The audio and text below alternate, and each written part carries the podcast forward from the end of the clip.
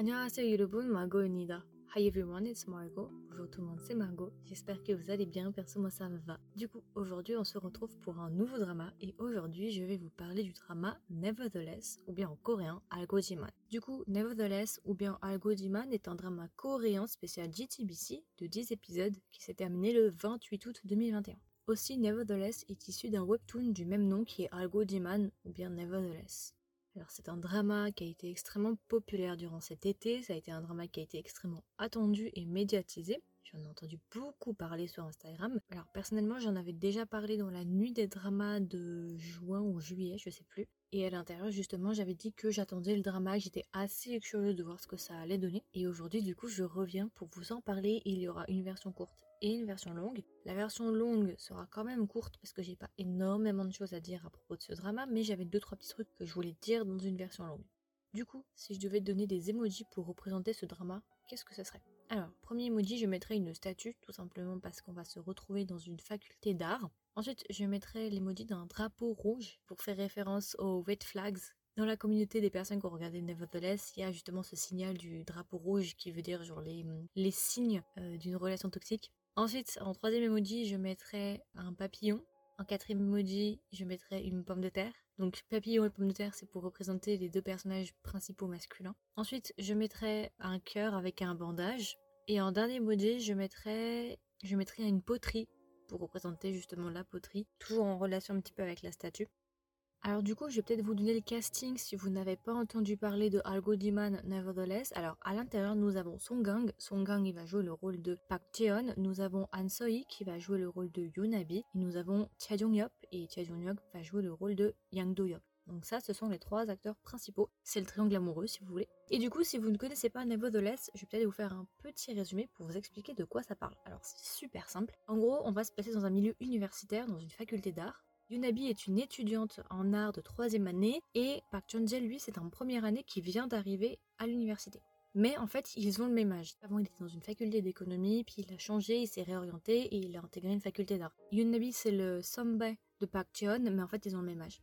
Alors, ce qui va se passer, c'est qu'en fait, Yunabi, au début du drama, elle va rompre avec son copain abusif, avec son copain toxique, et euh, elle va vouloir justement essayer de l'oublier, et elle va rencontrer le chemin de Park Chun-jae. Chun-jae, lui, du coup, est en première année, c'est son Hubei, et en gros, c'est quelqu'un qui cherche des relations, mais sans le côté sérieux, donc il ne veut pas se mettre dans une relation sérieuse. C'est un petit peu un fuckboy si vous voulez. Ils vont tous les deux se rencontrer et euh, Park Chan-jae va être extrêmement intéressé par Yunabi et inversement. Et on va suivre leur romance en sachant que Yunabi, elle, voudrait une relation plutôt sérieuse. Park John, lui, il n'est pas du tout intéressé par des relations sérieuses, il veut pas du tout s'engager dans quoi que ce soit. Ils vont commencer à se fréquenter Park Jeon et Yunabi, sauf que Yunabi va comprendre très rapidement que Park John, lui, bah, il voulait pas quelque chose de sérieux depuis le début. Et du coup, on va essayer de suivre leur relation et de voir justement comment ça va évoluer, étant donné que visiblement, il y a eu un quiproquo sur la nature de leur relation. À côté de ça, on va avoir un deuxième lead principal qui est du coup Yang Doyok. Yang Doyok, lui, est l'ami d'enfant de Yunabi et c'est un cuisinier. Et en gros, il va y avoir un triangle amoureux. Je vous dis pas tout, mais voilà.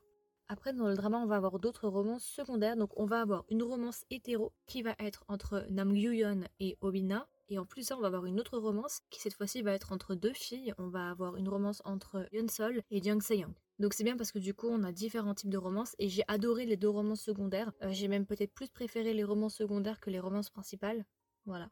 Et aussi en fait au moment justement où Yunabi et Park Jeon-jae vont se fréquenter, ils vont commencer à être ensemble entre guillemets même s'ils sont pas réellement en couple. Ce qui va se passer en fait c'est qu'au moment où ils vont commencer à se fréquenter, ils vont devenir de plus en plus proches. Il y a une autre fille qui va rentrer en jeu qui sera Yoon Sola et là ça va se compliquer parce qu'il y a des rumeurs qui courent que Yoon Sola est la copine de Park Jeon.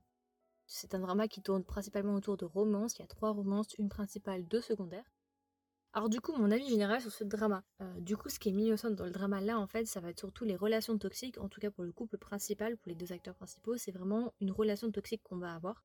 Même dans le webtoon d'ailleurs, hein, c'est ce, qui est, au centre. D'ailleurs, je tiens à préciser que si vous voulez en savoir plus entre les différences entre le webtoon et le drama, j'en parlerai plus dans la version longue. On fera des comparaisons entre les deux parce qu'il y a quand même pas mal de choses à dire. Et la nature de la relation du couple principal entre Nabi et Jeon, en fait, c'est pas une relation qu'on a l'habitude d'avoir en Asie dans les K-dramas entre un fuckboy et une fille plutôt innocente, j'ai envie de dire. Ça, ce sont des thèmes qui sont très présents en Occident. Ces histoires de fuckboy, vous savez, surtout dans les histoires américaines et tout, avec euh, le fuckboy et, et la fille un peu sage ou la fille, pas très populaire du lycée. Donc ce sont des thèmes qu'on connaît nous en Occident, mais c'est vrai qu'en Asie, il n'y en a pas vraiment, il y en a très peu de ce genre de thèmes. Donc déjà rien que pour ça, déjà c'est assez différent de ce qu'on peut voir d'habitude. Alors par rapport à ce drama-là, du coup, je suis assez mitigée parce qu'en fait, je savais, je savais que le drama n'allait pas être un coup de cœur tout simplement parce que le personnage principal, qui est un fuckboy, c'est ce genre de concept que je n'aime absolument pas. C'est, je, m'y attendais que de toute façon le personnage principal allait m'agacer, je le savais. Donc j'ai pas eu énormément de surprises. Après, j'avoue que j'ai quand même été assez surprise par rapport à la fin parce que je m'attendais pas forcément à ce genre de fin là. Je parlerai plus dans la version longue toujours. Donc je suis assez mitigée par rapport au drama. À vrai dire, après avoir vu le drama, je pense que je serais plus intéressée pour lire le webtoon parce que j'ai l'impression que le webtoon est beaucoup mieux que le drama. En fait, c'est même pas j'ai l'impression, c'est à ce qui paraît le webtoon est beaucoup mieux que le drama.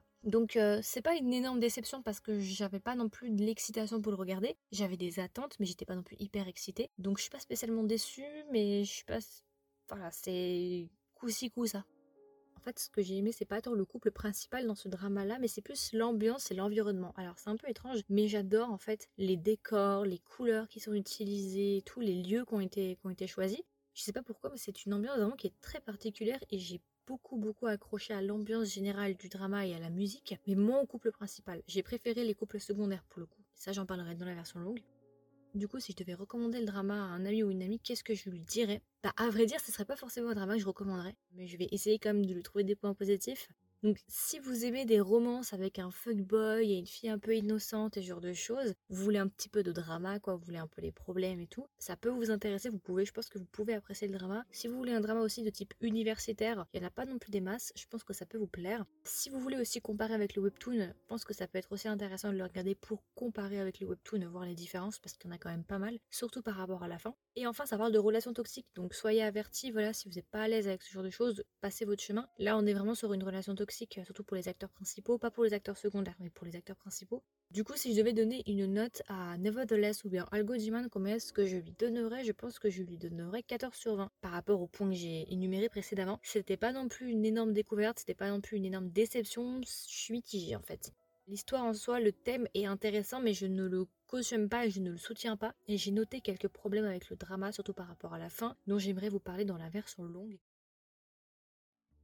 Du coup, vous pouvez trouver ce podcast sur Spotify, Google Podcast, Apple Podcast, encore et d'autres plateformes, mais je les connais un petit peu moins. Si jamais, vous pouvez aussi me trouver sur Instagram pour suivre tout simplement les actualités du podcast ou être au courant en avance des sorties. Donc, vous pouvez me trouver sur Instagram sous le nom de Kedrama, tiré du bas Margot, Margot avec un O, ou bien tout simplement avec le nom du podcast qui est Kedrama avec un S, tiré du bas, with W-I-T-H, du bas, Margot avec un O.